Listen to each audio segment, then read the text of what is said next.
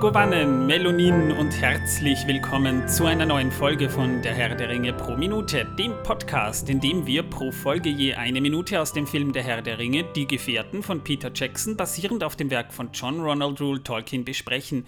Ich bin der Manuel und mit mir hier in der Sendung der Mann, der würde es das geben, sogar Kartoffelbier saufen würde, Torben. Servus, Grazie, hallo. Hallo.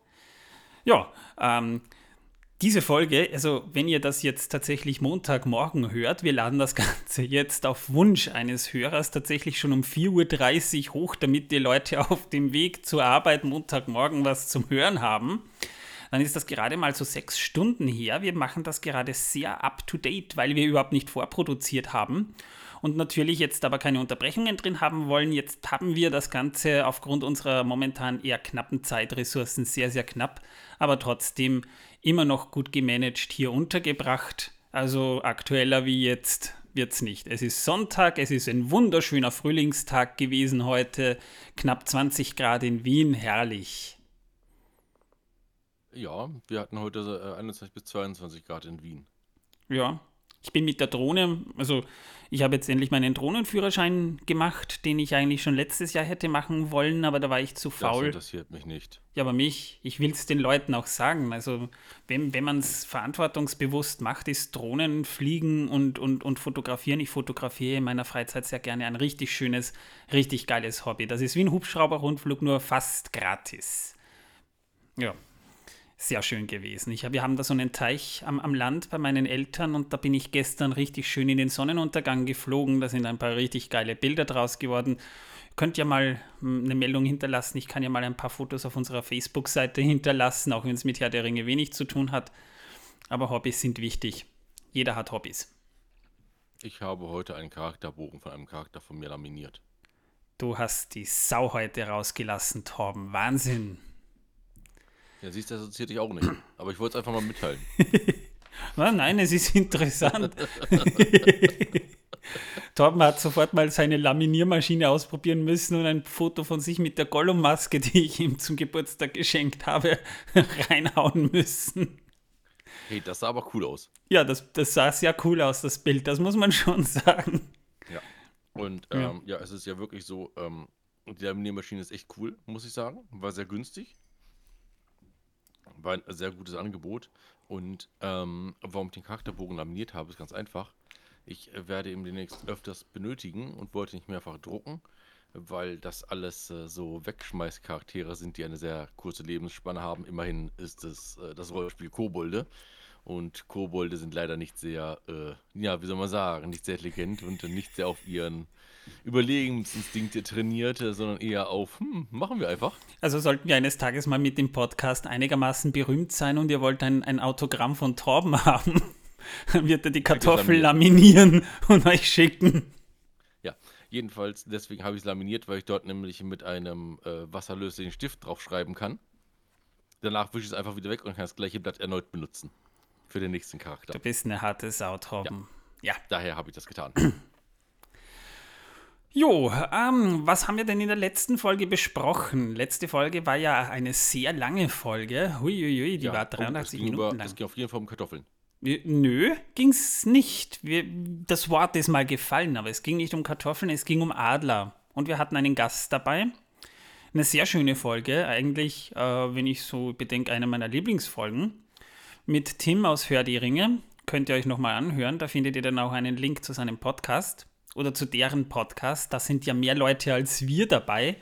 Und die machen es sich sehr gemütlich mit Pfeife und Bier und so weiter. Aber ja, Pfeife rauchen hätte ich auch mal probiert, aber das ist mir zu viel Feuer, Feuerzeug, ge, ge, gezupfe. Das äh, geht in, in, in die Fingergelenke rein. Das muss ich nicht haben. Wie, das geht die Fingergelenke rein, das gezupfe, was? Naja, wenn du ein Feuerzeug anmachst mit einem. Was?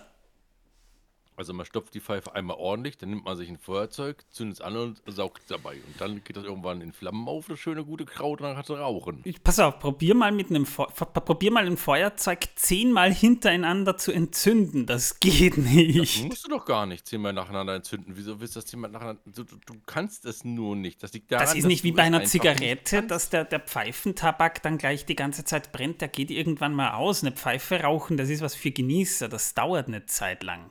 Ja, Wenn aber du sitzt ja nicht zwei Stunden da und hältst die Pfeife nur vor dich hin. Also du musst ja schon so alle fünf Minuten mal ziehen, so. Sonst ist er nämlich aus, klar. Aber alle, naja, alle zwei Minuten etwa. Ja, aber dann darfst du wieder anzünden, ne? Also das geht in die Fingergelenke also früher am Lagerfeuer, als ich noch regelmäßig Lagerfeuer gemacht habe, vor den ganzen Hausbränden, äh, Vor der Trockenheit, wegen Klima. Also, also, als ich noch Lagerfeuer gemacht habe und so durfte.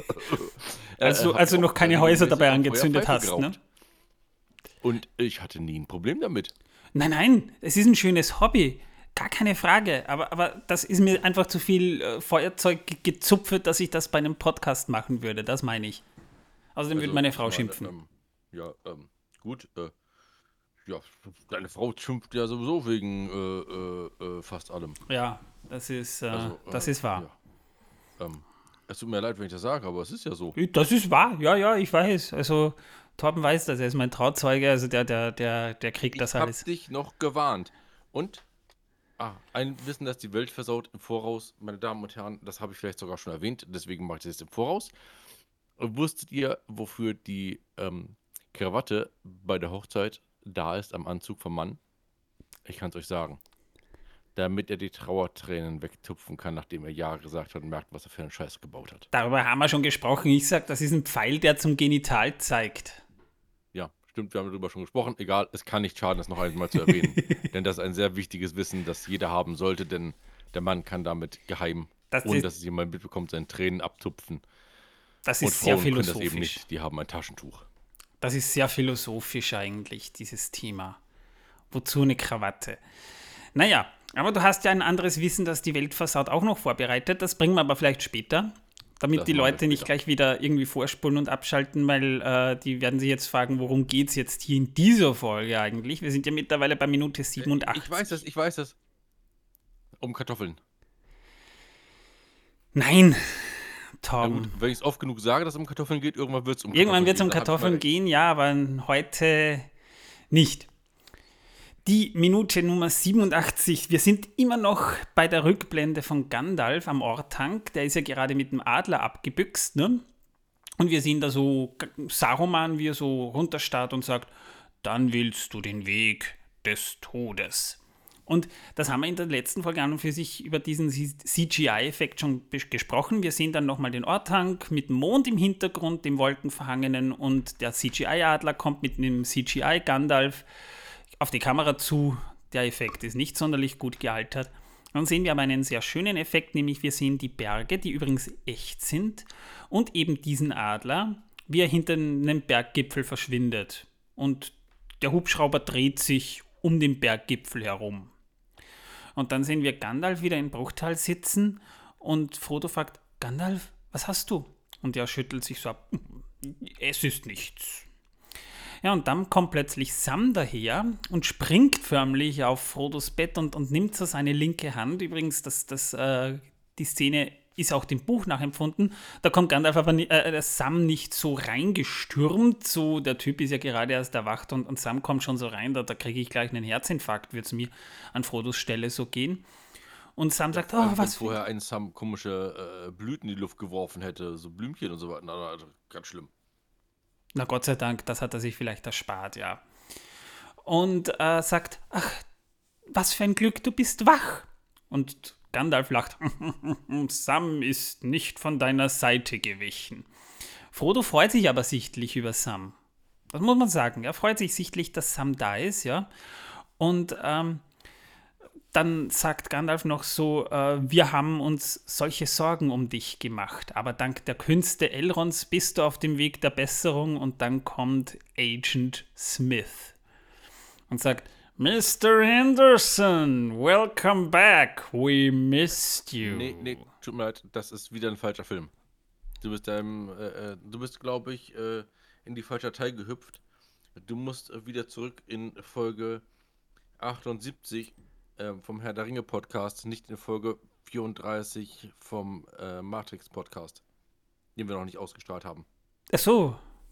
Hm, schade. Aber das war auch Elrond. Und das ist die gleiche Person, ja, ja, schon Ja. klar, aber Ich dachte schon, ich dachte schon, Neo hätte jetzt irgendwie die falsche Pille genommen und wäre da jetzt in Mittelerde aufgewacht. Und dann taucht Agent Smith auf. Nein, es ist natürlich Elrond. Und er sagt, Willkommen im Bruchtal, Frodo Beutlin. Und dann sehen wir einen richtig schönen, geilen, langen Shot. Wir blicken in ein Tal runter. Auf der rechten Seite reitet über den Bergpfad ein, ein grau gewandeter Reiter und auf der linken Seite schwenkt so die Kamera vor auf das letzte heimelige Haus auf Bruchtal mit dem Rivendell-Theme von Howard Shaw, auf das wir dann später auch noch eingehen werden. Und wir sehen dann einen Balkon und Frodo kommt raus und sieht sich um. Und damit endet Minute 87. Ja. eine sehr schöne Minute. Sehr ergreifend. Das ist tatsächlich eigentlich jetzt mal wieder so ein bisschen ein ruhigerer Moment, wo sie, ich meine, die sind jetzt mm, 20 Minuten oder so durch die Wildnis. Frodo wurde in der Zwischenzeit verwundet und sonstiges. Ich meine, was hatten die denn seit dem Auenland? Bre, das Inzuchtdorf, dann, dann die Wildnis mit den schwarzen Reitern. Jetzt sie haben sie, genau, ja, und jetzt haben sie wenigstens mal wieder sowas wie Zivilisation.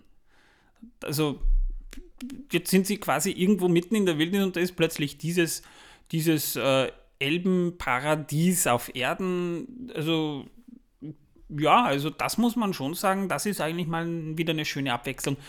Die Szene ist auch in sehr warmen Farben gehalten. Also da hat man schon ein bisschen Color Grading betrieben. So ein bisschen so ein, ein gelblicher Sepia-Schleier.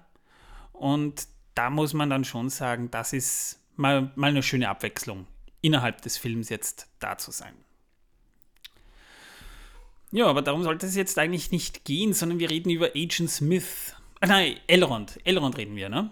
Elrond. Äh, ja, äh, Elrond reden wir, ja, ja, ja. Also es ist keine Pflanze, möchte ich nur kurz erwähnt haben. Und es ist auch nicht L. Ron Hubbard, also nicht der Begründer von Scientology, es ist wirklich Elrond. Und der Elb. der Elb. Der Halbelb, bitteschön, ja? Ja, Über den er hat wir. spitze Ohren, mein Gott, er ist ein Baumkuschler. Alles, was spitze Ohren hat, ist Baumkuschler.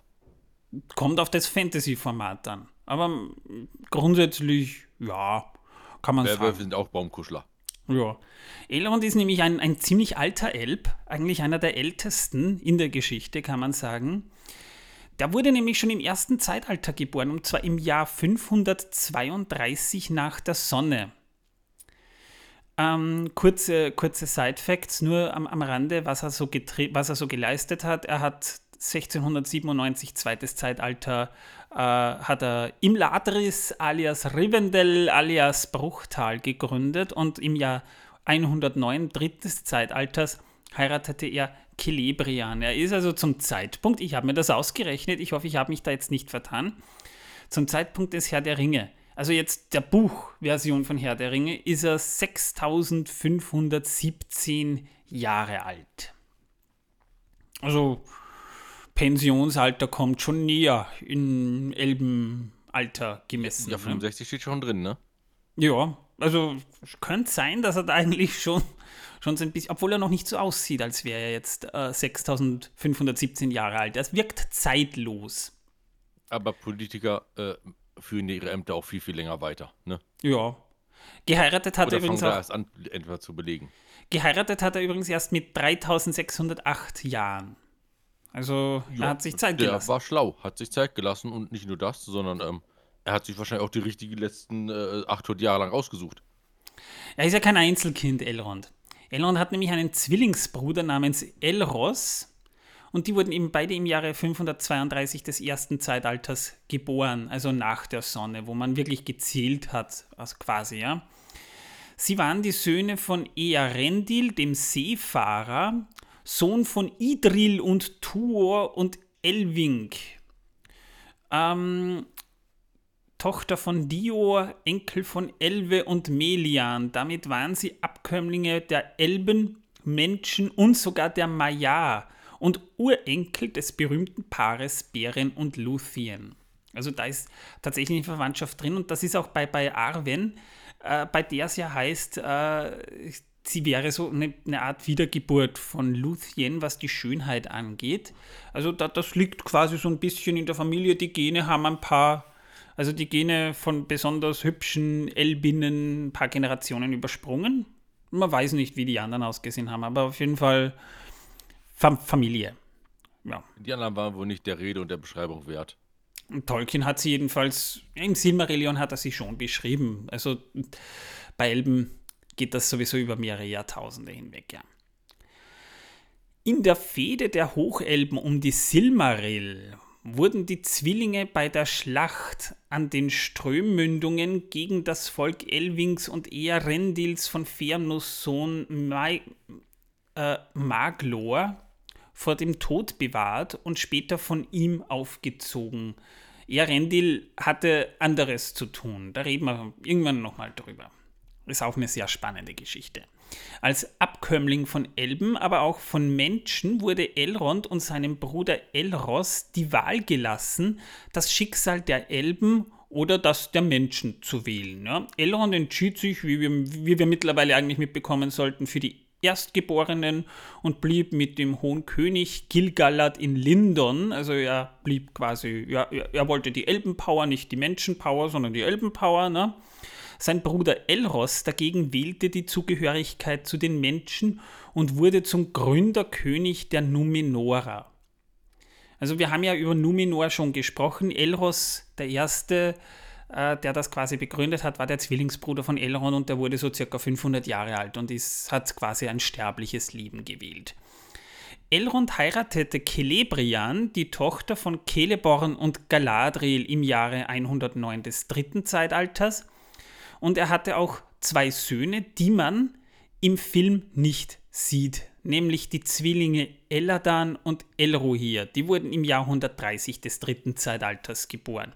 Seine Tochter Arwen und Domiel im Jahr 241 des dritten Zeitalters. Also da liegen so 111 Jahre dazwischen, kann man sagen, wenn ich mich jetzt nicht verrechnet habe. ähm, Eladan und Elrohir, das ist nämlich sehr spannend, die haben im Buch einen wesentlich größeren Part als Arwen das hat. Arwen kommt ja im Buch kaum vor, im Film aber dafür umso mehr, wegen der Liebesgeschichte. Aber Eladan und Elrohir kommen im Film überhaupt nicht vor, die werden nicht mal erwähnt. Kann man jetzt natürlich äh, sehen, wie man will. Nach Saurons Invasion in Eriador Mitte des zweiten Zeitalters fand Elrond in einem versteckten Tal Zuflucht im Ladris, in der gemeinsamen Sprache eben auch Bruchtal genannt. Das war kurz äh, nachdem offenkundig wurde, dass Sauron die Ringe der Macht verhext hat oder dass er eben die, die, die Elben in ihrer Region verarscht hat. Denkt, wenn ihr es genau wissen wollt, ich glaube Folge 2 und Folge 3 haben wir sehr ausführlich darüber gesprochen. Nachdem Sauron durch Tar Minastir, König von Numenor, aus Eriador vertrieben worden war, blieb Elrond in Bruchtal und wurde von Gilgalad zum Vizeregenten von Eriador ernannt. Außerdem erhielt er den blauen Ring, Vilja, von ihm. Also einen der drei großen Ringe der Elben hat Elrond in seinem Besitz, auch nach wie vor. Ja, an der Stelle nochmal erwähnt, bitteschön. Ähm, es gab nicht nur fünf Ringe, es gab mehr. Ja, drei den Elben, sieben den Zwergen, neun den Menschen. Wir, also, also, Und nicht zu vergessen der Meisterring bei Sauron. Und die ja. Orks haben wirklich keinen Ring bekommen. Naja, die vier Flitzpiepen. Übrigens, mir wurden gebeten, äh, wir könnten ja mal die vier Flitzpiepen fragen, ob sie bei uns dabei sein wollen. Torben, möchtest du die mal anschreiben?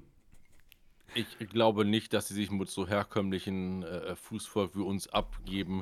Immerhin äh, sind ja wir ja äh, Herr der Ringe Jungfrau-Nerds und. Äh, nö, nö, das nicht, sind die ähm, krassen Herr der Ringe-Nerds. Wir sind die Herr der Ringe Jungfrau-Nerds.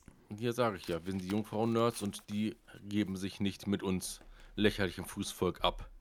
Na, eigentlich bist es auch nur du. Achso, ja, ich, Entschuldigung, ja, mit mir geben sie sich ab. Also, wenn du mich dabei haben willst, dann kannst du dich gerne Hey, das hab nicht ich gesagt. ausmachen. Und äh, ich komme halt nicht dahin, weil dann würden sie es vielleicht sogar mit dir machen. naja, ich meine, es wäre es wär wahrscheinlich sehr anstrengend, sich uns mit denen zu unterhalten, aber fragen kann man sie ja mal. Und wer bei dem Wort Gollum nur anfängt zu lachen, den will ich überhaupt nicht kennenlernen. So, Ach, Gollum, ja, ist süß, Gollum.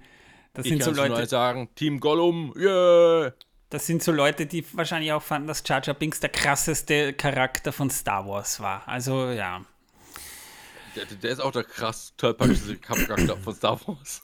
Ja. Ohne gelogen. Oh, oh.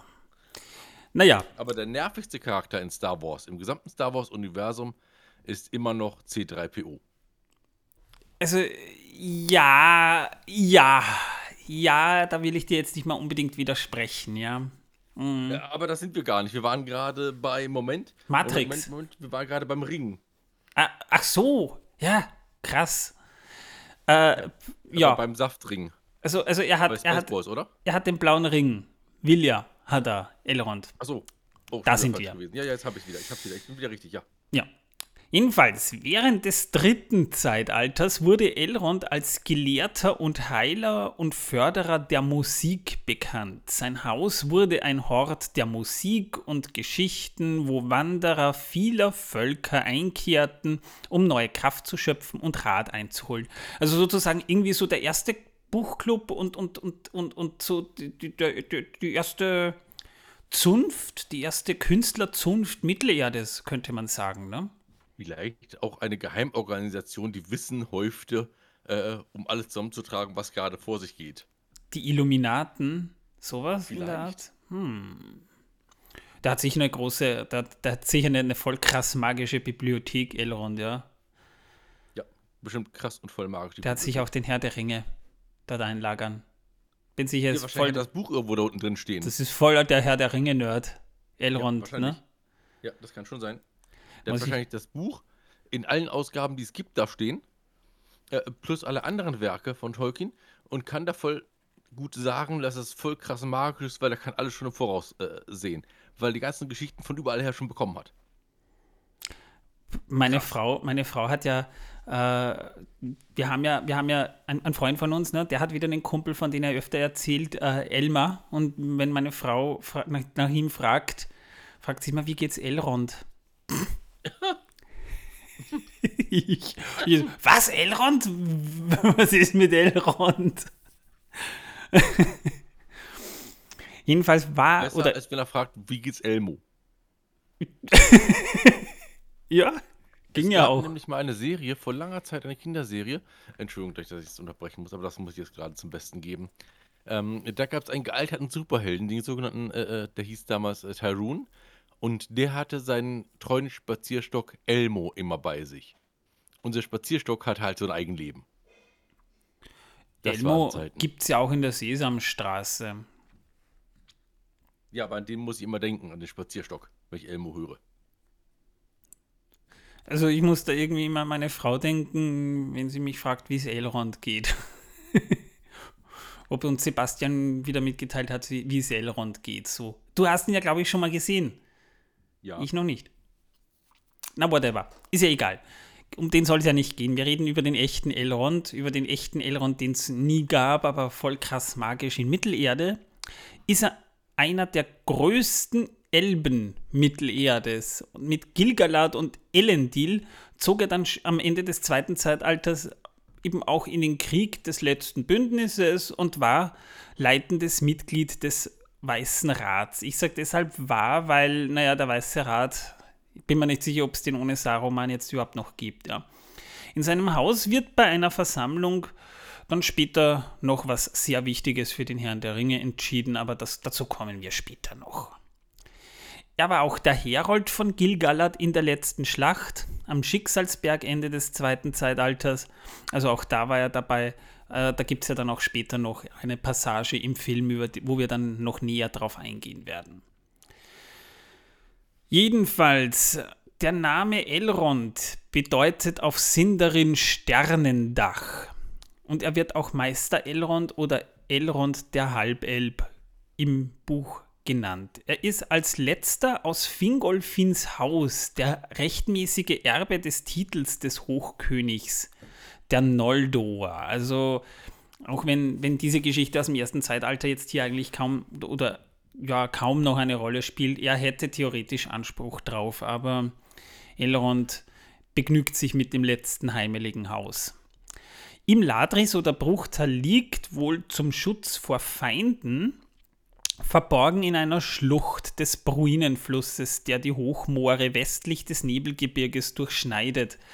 Ähm, aus westlicher Richtung kommend hat der Wanderer am Rand des Nebelgebirges, muss man sich das vorstellen, einen durch zahlreiche Felsklüfte und Sumpflöcher erschwerten Weg zum Bruinental zu überwinden und anschließend eine Furt zu überqueren.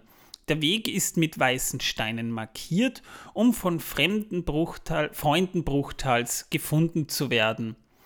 Der kieferbestandenen, die kieferbestandenen Talhänge, die ragen so hoch auf, dass das Haus nur aus nächster Nähe von der Kante des Steilhangs aus zu erblicken ist äh, also man muss sich das wirklich so vorstellen, das Tal ist schwer zu finden, außer du bist kurz davor. Das ist eine, eine Schlucht eigentlich, eher als ein Tal, kann man sagen. Da ist links und rechts ein steiler Berghang, wo es zum Nebelgebirge raufgeht und vorne und hinten auch und, und dann haben wir eben diesen steilen Zickzackpfad von oben, der ins Tal runterführt und das letzte Stück des Weges zum Flussufer verläuft über eine in den Fels gehauene Treppe und einem ordentlich angelegten Pfad. Das heißt, man muss mal eine ordentliche Anstrengung bergauf auf sich nehmen, dass man dann wieder bergab kommt, dass man überhaupt mal in dieses Tal kommt.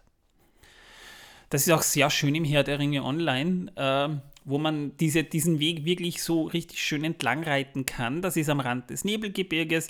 Da, da überquert man mal die Furt, dann muss man mal rauf. Da sind einige böse Spawns, die muss man mal bekämpfen. Die sind ein bisschen stärker als für dieses Level vorgesehen. Ich kann mich nur erinnern, da bin ich ein paar Mal gestorben, bis ich da irgendwann mal oben war. Und dann kommt man irgendwann durch einen Durchgang und dann blickt man von oben erst runter. Und das haben die wirklich sehr geil damals gemacht im Spiel. Ist leider grafisch schlecht gealtert, aber es soll ja eh bald ein Grafik-Update für Herr der Ringe online kommen.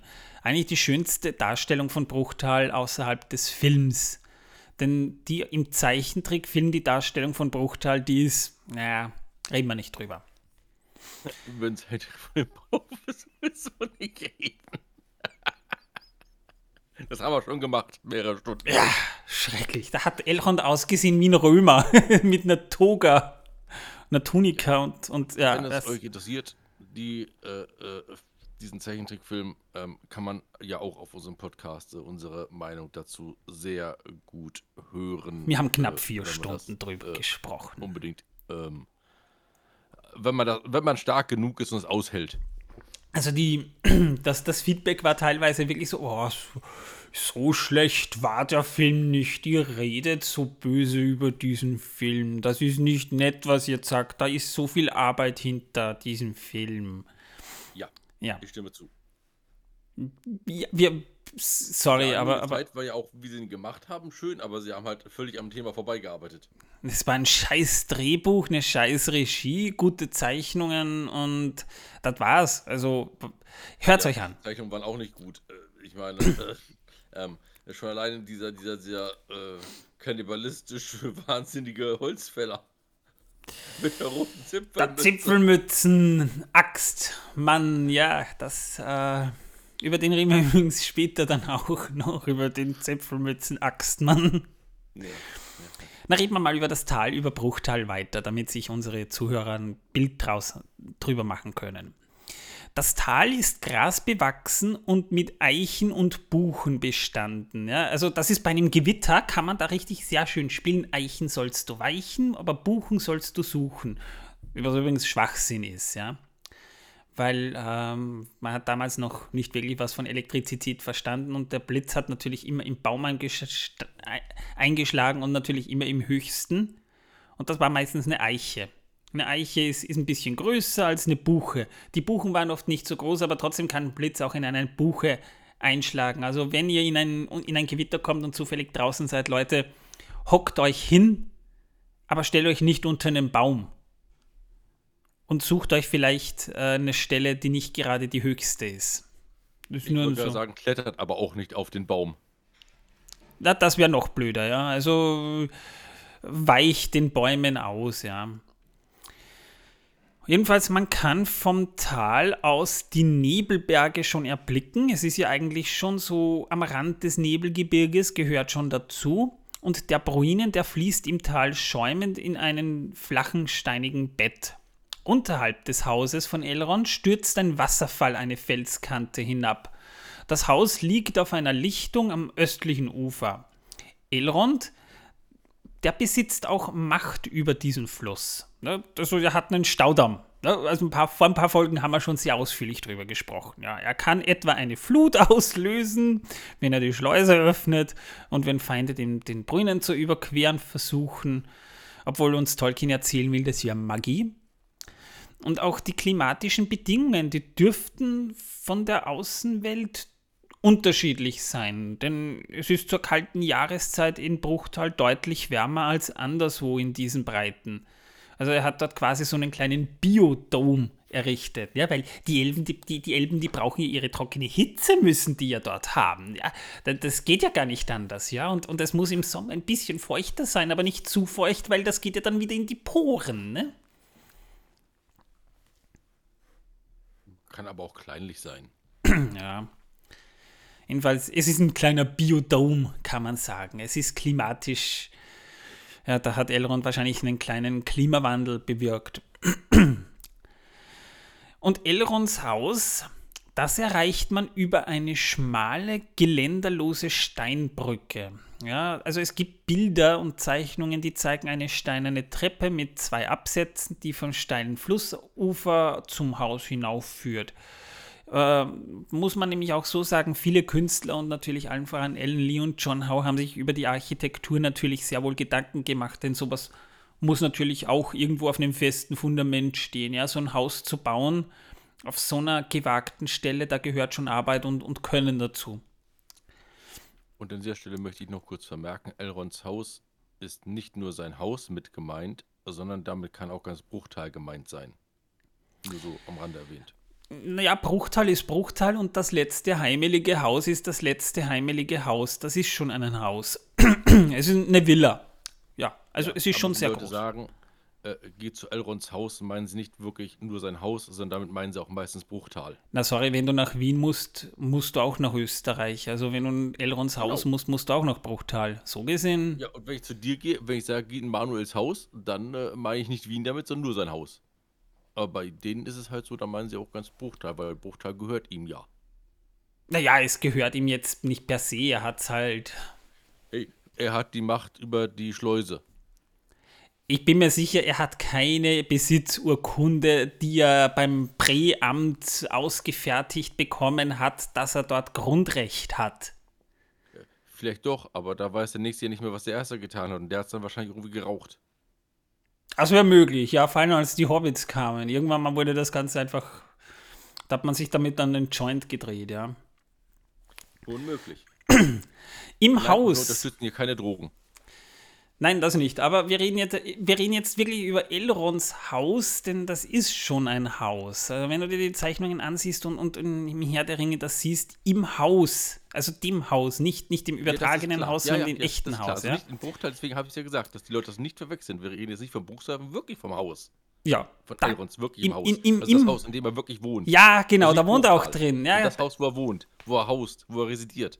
Ja, und wo er seine geheimen Schreiberlinge und äh, seine geheimen Geheimagenten im Keller verschanzt, äh, versteckt hat. Ey, wir sind nicht in Amstetten. Ah nö, das ist die Verwandtschaft, sorry, ja. Also, jetzt wissen wir, was mit, was mit den Zwillingen da im, im Film passiert ist. Hm. Ja, Sollte man vielleicht mal nachgehen, ja?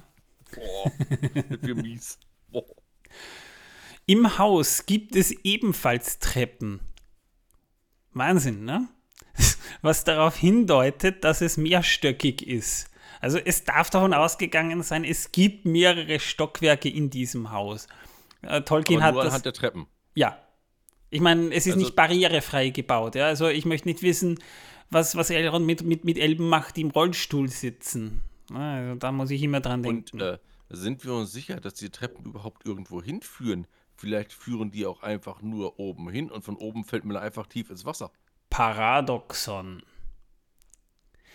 Am Ostende. Oder man muss scharf rechts abbiegen, um dann weiterzukommen. Die, die das nicht wissen, dass sie scharf rechts abbiegen müssen an der oberen Treppenende, am oberen Treppenende, die fallen runter. Ja, Der Torben. Ja, Torben, wahrscheinlich ist das auch gar kein richtiges Haus. Wahrscheinlich ist das nur so ein Pappdeckel. Wenn man durch die Tür durchgeht, dann kann man das umwerfen und dann ist auf der anderen Seite nix. Du meinst wie drei kleine Schweinchen? Ja, gibt oder oder oder. Oder noch schlimmer, Manuel, es könnte eine Filmrequisite sein. Nö, besser, bei, bei One Piece gibt es da dieses Haus von Maron Nolan da, wo, wo, wo, wo das aussieht wie ein Schloss und im Endeffekt ist das nur Fake, weil da die Insel durchgebrochen ist. Also One Piece-Fans wissen, was ich meine. Am Ostende des Hauses, da befindet sich ein Söller, der einen Garten überblickt, welcher wesentlich höher ist als das Flussufer liegt. Ja, muss vielleicht auch sein. Ne? Also der blumenbestandene Garten zieht sich um die Ecke des Hauses, ja, so zur Südseite hin und wird von einem Zaun begrenzt. Na Gott sei Dank haben die wenigstens da Zäune, weil wer weiß, wenn man da runterfällt, glaube ich, dann landet man ein paar hundert Meter unten im Fluss. Das will man vielleicht auch nicht. Ne? Aber auch auf der Westseite, da liegt ein Söller, dessen Dach von Säulen mit Rundbögen getragen wird. Zum, zum Ufer hin gibt es dann auch noch Terrassen mit steingehauenen Sitzbänken. Also da dürfte sich gerade diese Szene im, im, im Film abspielen. Ja. Was die auch haben, die haben schon ein Kommunikationssystem dort eingebaut, aber natürlich kein Telefon, ne? das wäre ja moderne Technik, das geht nicht, sondern eine Glocke. Die ruft zu Mahlzeiten und Ratssitzungen. Äh, auch da gibt es Bildern und da ist Elrons Haus mit einem viereckigen, von einem, von einem Zeltdach gekrönten Turm zu sehen, der sich in der Mitte des äh, Hauptgebäudes erhebt und in dem sich möglicherweise die Glocke befindet. Aber das ist Mutmaßung, ja? also das ist nur Recherche, die ich da betrieben habe, für die Leute, die es ganz genau wissen wollen. Bei den sonstigen Dachformen des Gebäudes könnte es sich um, naja, Walmdächer handeln? Was meinst du? Ehrlich? Keine Ahnung. Kann schon sein. Also, man kann natürlich schon, da, da, da, könnte man theoretisch schon richtig schön Werbung für so einen Wellness-Tempel machen da. Das Haus verfügt über einen mit Wandteppichen verzierten Saal, in dem die festlichen Mahlzeiten stattfinden. Da gibt es so eine Szene, äh, nämlich eben da, als, als Frodo gerade eben erwacht und äh, er guckt sich ja dann im Buch nicht gleich am Balkon um, sondern er wird tatsächlich eben in diese in diesen Saal eingeladen, denn es gibt ein Festessen, da zu dem Frodo eingeladen ist. Elrons Tochter Arwen, die hat hier einen besonderen Sitzplatz unter einem Baldachin, der in der Mitte der langen Tafel steht. Hat, das hat Tolkien schön auch beschrieben, aber man hat ihn, Frodo hat sie nur erblickt, aber der hat keinen einzigen, einzigen Satz im Buch zu sagen bekommen. Und Elrond selbst, der sitzt auf einem erhöhten Platz am Ende dieser Tafel. Dann gibt es noch eine besondere Einrichtung in diesem Haus, nämlich die Halle des Feuers. Die kann man vom Festsaal aus über einen Korridor erreichen. Und in diesem säulengetragenen Saal brennt das ganze Jahr über ein Feuer in einem riesigen Kamin während er sonst nur spärlich beleuchtet ist. Und dorthin ziehen sich die Bewohner des, von, des Hauses oder von Bruchtal zurück, wenn sie Ruhe suchen und Geschichten erzählen oder, oder, oder Lieder singen wollen. Ja? Also die Halle des Feuers ist so sozusagen der Ruheraum. Ja? Oder, oder, oder der Zen-Raum. Oder, oder wie nennt man das bei einem, bei einem Wellness-Ding? Dieses halt alle halten jetzt die Klappe und ihr, ihr seid hier gefälligst ruhig, denn ja wollen die Leute Ruhe haben. Ja, der Ruheraum. Der Ruheraum, genau. Bibliothek. Nö, Bibliothek ist was anderes. Also nicht in, in einem Raum, wo ein Feuer dir das ganze Jahr überbrennt, wirst du keine Bibliothek einrichten, Torben. Elben vielleicht schon, das weiß ich doch nicht. Was in, weiß ich, was in deren Köpfen vorgeht. Also Elben, glaube ich, äh, gut, die können natürlich viel Wissen bewahren, aber die schreiben ja auch ziemlich viel und die werden nicht unbedingt wollen, dass das verbrannt wird. Also man war damals ja auch bei den Bibliotheken äh, im Mittelalter und im Altertum immer immens vorsichtig mit Feuer, weil wir wissen ja noch, was in, in Alexandria passiert ist. Ne? Also man will jetzt nicht unbedingt, dass dieses unerschöpfliche und kostbare Wissen oder unbezahlbare Wissen einfach so verbrennt. Also die Bibliothek wird nicht in der Halle des Feuers gewesen sein.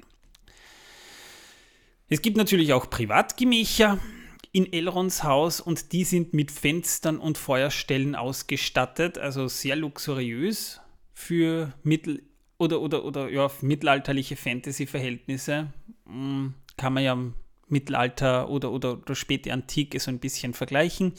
Die, liegen, die liegen sowohl ebenerdig als auch in den oberen Geschossen. Die Zimmerdecken, die sind flach und die werden von dunklen, mit Schnitzereien verzierten Deckenbalken getragen. Auch das wird im, im Herrn der Ringe schon sehr schön beschrieben. Und auch sonst dürfte das Gebälk in den Innenräumen von Elrons Haus offen liegen. Also man dürfte so ein bisschen weiß nicht, Fachwerk, könnte das so ein bisschen Fachwerkstil sein. Ich habe da schon Gebäude von innen aus dem 15. Jahrhundert gesehen, wo das Gebälke eigentlich auch ziemlich offen liegt. Ja, das ähm, kann ich ehrlich gesagt nicht sagen, denn ich weiß es nicht. Ich erinnere mich nicht mehr so wirklich daran, wie es da genau ausgesehen hat im Film. Ich habe den ja schon vor einer Weile mit dir gesehen und äh, naja. vor, vor über einem Jahr ähm, war das und äh, ich habe seitdem viele Filme und Dinge gesehen. Ähm, ja, aber du warst ja schon mal, du warst ja schon mal in Museen oder, oder so. In Altstädten hast du viel Fachwerk, auch heute noch. Das wird ja. Ja, ja, klar. Aber ich weiß nicht, was das dort Fachwerk war. Aber wenn das äh, Fachwerk war, dann war das Fachwerk. Äh, ja, hört sich doof an, Entschuldigung. Also Fachwerk kenne ich natürlich. Oh. Immerhin äh, wohnt ja mal, wohnen ja mal Großeltern, da wohnten meine Großeltern in Celle und Celle ist ja die deutsche Fachwerkstatt.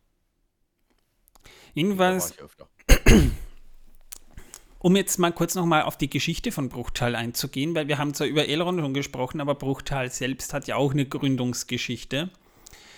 Als eben Sauron im Jahre 1693 des Zweiten Zeitalters die Elben Eregions offen angriff und in den Besitz der Ringe der Macht gelangen wollte, entsandte wenig später der elbische Hochkönig Gilgalad seinen Herold Elrond mit einem Heer nach Süden, um den Elben Eregions zu Hilfe zu kommen. Lindon lag da so westlich des Auenlands, kann man sagen, ja. Und äh, nachdem die Elben 1697, also fünf Jahre später, besiegt worden waren und ihre Hauptstadt Ost-in-Ethil erobert und zerstört worden war, sammelte Elrond die Überlebenden und floh mit ihnen in den Norden, wo er dann im tiefen Tal des Bruinen die Festung im Ladris begründete. Dort wurde er die nächsten drei Jahre belagert, während Sauron seine Streitkräfte auf das Königreich Gilgalads in Lindon fokussierte. Aber im Jahr 1700 des Zweiten Zeitalters wurde Sauron von den Numenoran unter ihrem Kronprinzen Tar Minastir aus Eriador schließlich vertrieben. Also er ist ja dann nach Mordor geflohen. Im Ladris blieb als östlicher Vorposten Lindons erhalten und Elrond erhielt von Gilgalad schließlich auch diesen Ring. Und vermutlich hat, hat äh, Elrond eben auch mit, mit Hilfe dieses Ringes äh, im Ladris so ein bisschen klimatisch verändert und nach dem Untergang der Insel Numenor gegen Ende des Zweiten Zeitalters und dem Angriff Saurons auf Elendils Söhne Isildur und Anarion in Gondor sie, versammelten sich im Imladris die Heere Lindons unter Gilgalad und die Heere Anors unter Elendil und Isildur und die blieben dort drei weitere Jahre, in denen Waffen und Pläne geschmiedet wurden. Also da ist durchaus eine interessante Geschichte dahinter. Nach dem vorläufigen Ende Saurons gegen, oder am Ende des zweiten Zeitalters zog sich Elrond erneut nach Imladris zurück. Gilgalad war ja gefallen, wie wir wissen. Und nach dem Tod Isildurs auf den Schwertelfeldern wurden in Imladris die Bruchstücke von Elendils Schwert Narsil aufbewahrt. Das wird noch eine Rolle spielen, also merkt euch das bitte. Und als sich um das Jahr 1300 des dritten Zeitalters der Fürst der Nazgul in Angmar nördlich von Imladris niederließ und die drei Nordkönigreiche der Dünedain, also Arthedain, Cardolan und Rudaur bekriegte, äh, da unterstützten die Elben die Dunedain mit Truppen und griffen Angmar im Rücken an. 1409 des dritten Zeitalters wurde Imladris ein weiteres Mal belagert, diesmal von den Truppen Angmars. Nach dem Ende der Nordkönigreiche und Angmars wurde Imladris ein Zufluchtsort für die Nachfahren der Dunedain. Die Waldläufer, da haben wir ja auch schon darüber gesprochen, und neben Narsil wurden von nun an auch andere wichtige Erbstücke der Dunedain dort aufbewahrt, so das Zepter von Anuminas und auch Barahirs Ring. Also das ist schon ein bisschen wie ein Museum, kann man sagen. Oder ein Zwischenlager, je nachdem, wie man es betrachten will. Jedenfalls war Imladris im dritten Zeitalter das letzte gastliche Haus für ostwärts Reisende vor den gefahrvollen Überquerungen des Nebelgebirges.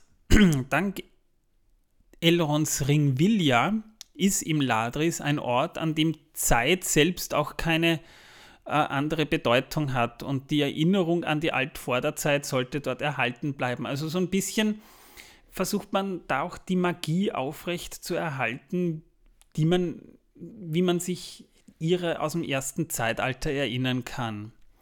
Jedenfalls zog sich Bilbo Beutlin nach Imladris zurück, um nach seinen Abenteuern am Roten Buch der Westmark zu schreiben und die Lieder und Sagen der Elben zu übersetzen.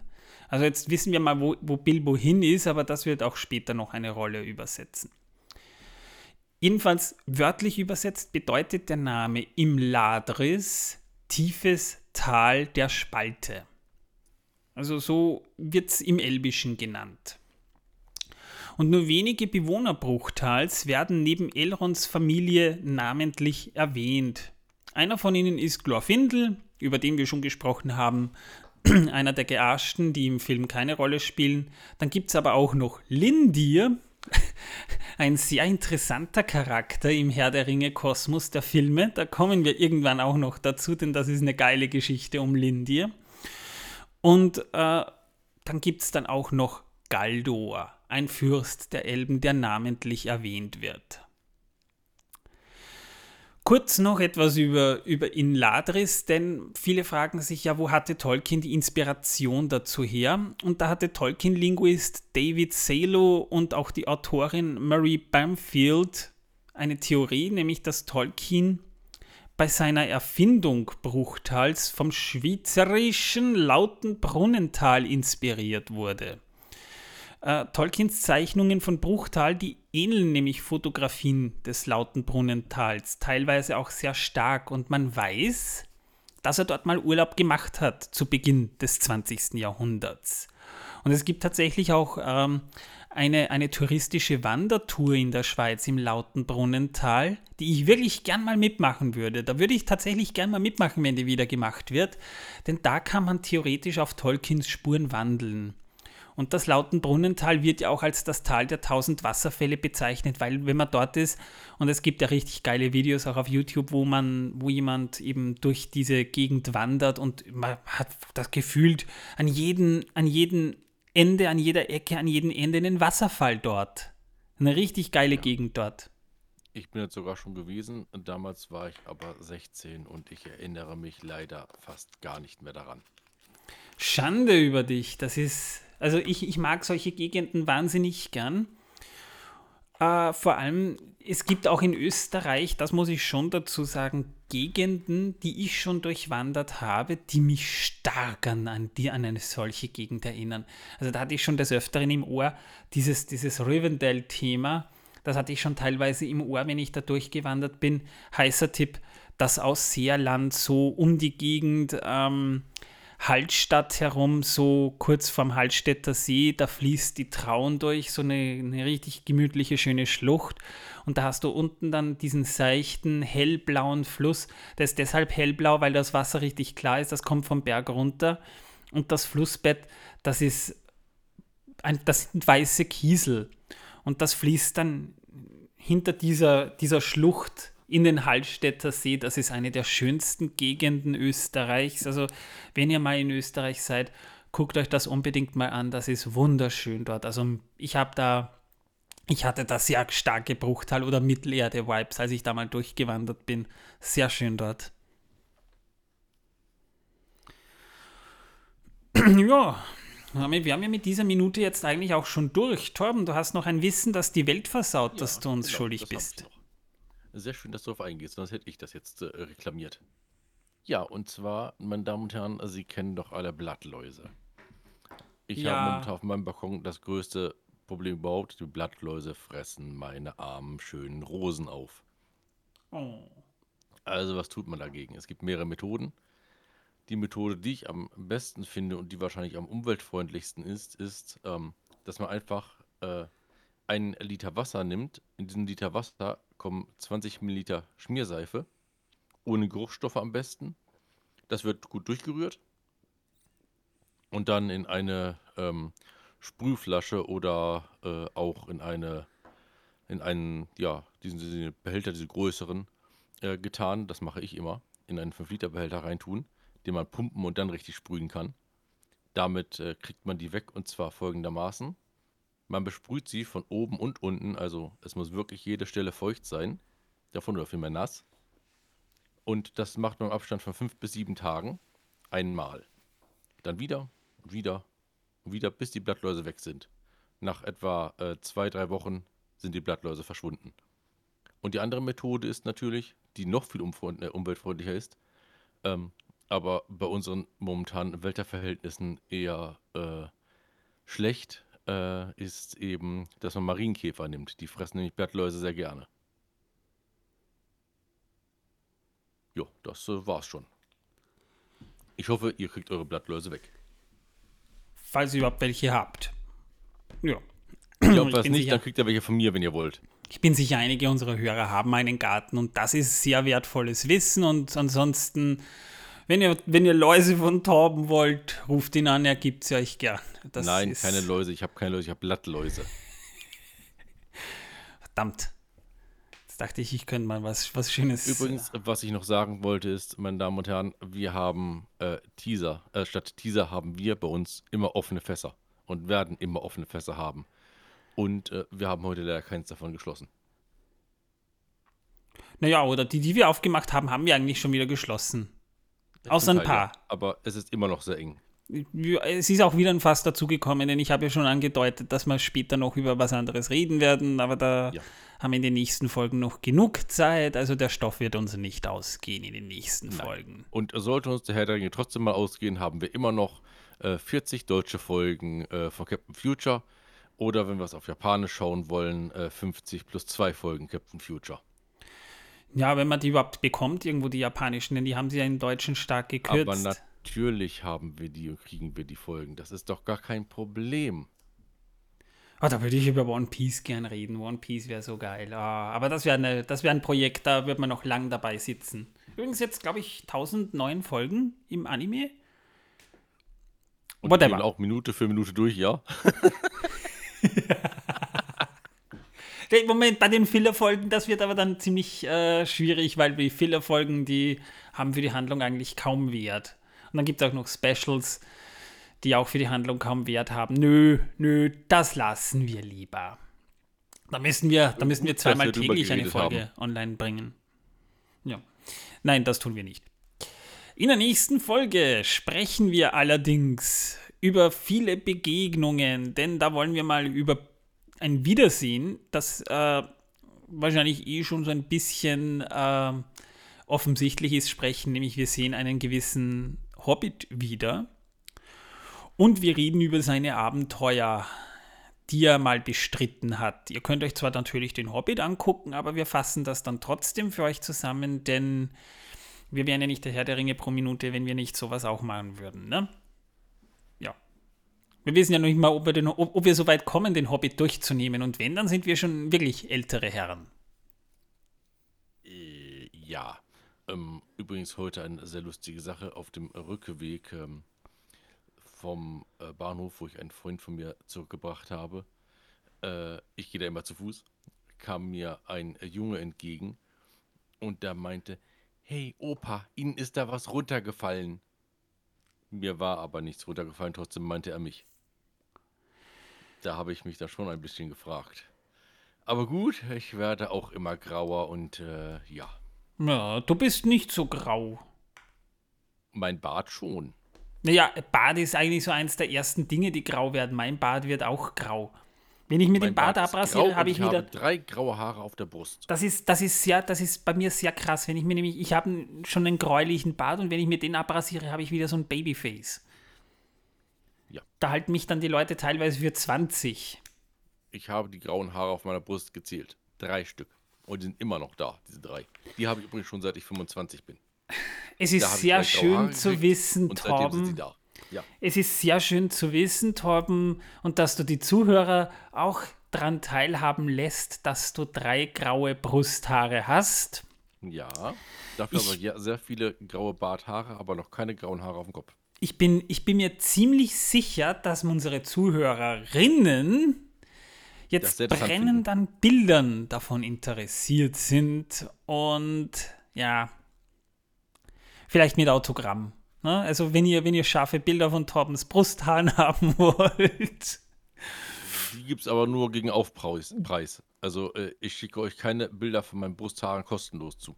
Wir könnten Zumindest eine Merch-Shop. und den, das Porto müssen bezahlt werden. Eine Merch-Shop, ja. Na, whatever.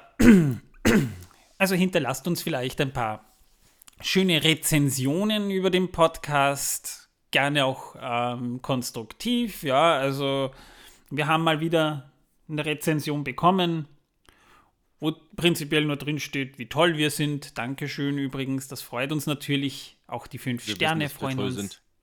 Wir finden uns auch toll. Ich finde mich toll. Wir bemühen uns toll. toll zu sein, sagen wir mal so. Wir wollen ein bisschen bescheidener sein. Und Batman findet sich ebenfalls toll. Ja, der heute leider nicht da ist, aber das habt ihr sicher schon bemerkt. Daher haben wir heute wieder nur einen Zuhörer. Genau.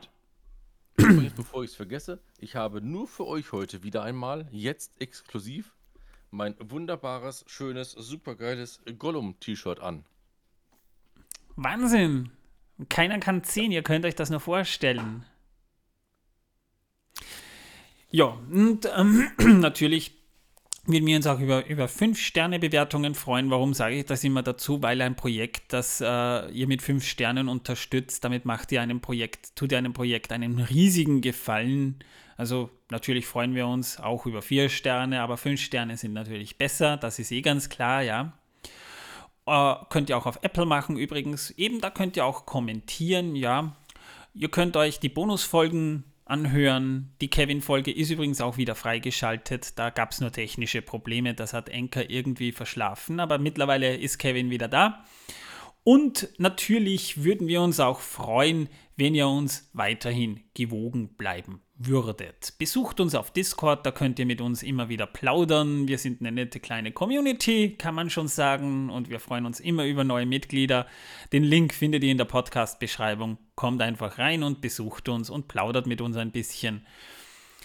Ja, das war es ja dann eigentlich auch schon. Gut eine Stunde haben wir jetzt wieder. Ich hoffe, euch hat die Folge gefallen. Wann und wo ihr sie auch immer hört. Ich weiß ja mittlerweile, manche hören das morgens im Bett, wenn sie sich die Decke über den Kopf ziehen oder auf dem Weg in die Arbeit oder wenn sie im, im, im Truck gerade unterwegs sind.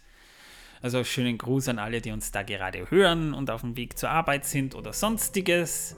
Ich sage jetzt erstmal Tschüss, bis zum nächsten Mal. Ciao. Und Tschüss.